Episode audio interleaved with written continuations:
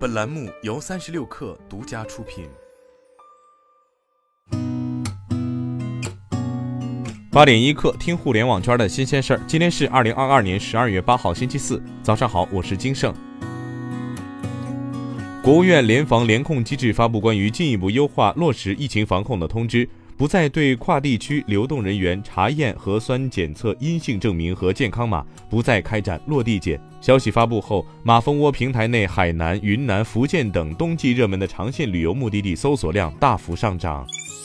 据媒体引述相关报道，比亚迪执行副总裁李科表示，比亚迪在欧洲建电动车厂事宜在计划中，正在尽职调查。对此，比亚迪投资者关系部门相关人士表示，我们这边暂时没有对外的信息。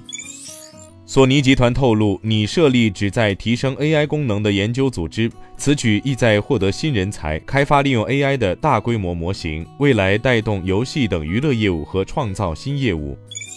欧盟隐私监管机构裁定，欧盟隐私法不允许如 Instagram 和 Facebook 等 Meta 平台以其服务条款作为允许个性化广告的理由，Meta 公司将只能在用户同意的情况下，根据个人数据投放广告。这一尚未公开披露的裁决，并没有直接命令 Meta 公司改变做法，而是要求爱尔兰数据保护委员会发布反映其决定的公开命令，并处以巨额罚款。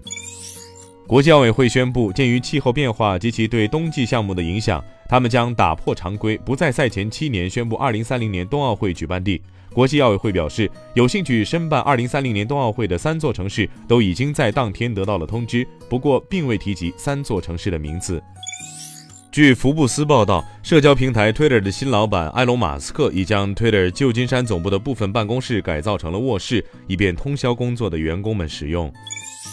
苹果官网宣布推出新功能 Apple Music Sing，允许用户通过可调节的人声和实时歌词跟唱自己喜欢的歌曲。该功能将于本月晚些时候向全球 Apple Music 订阅用户开放。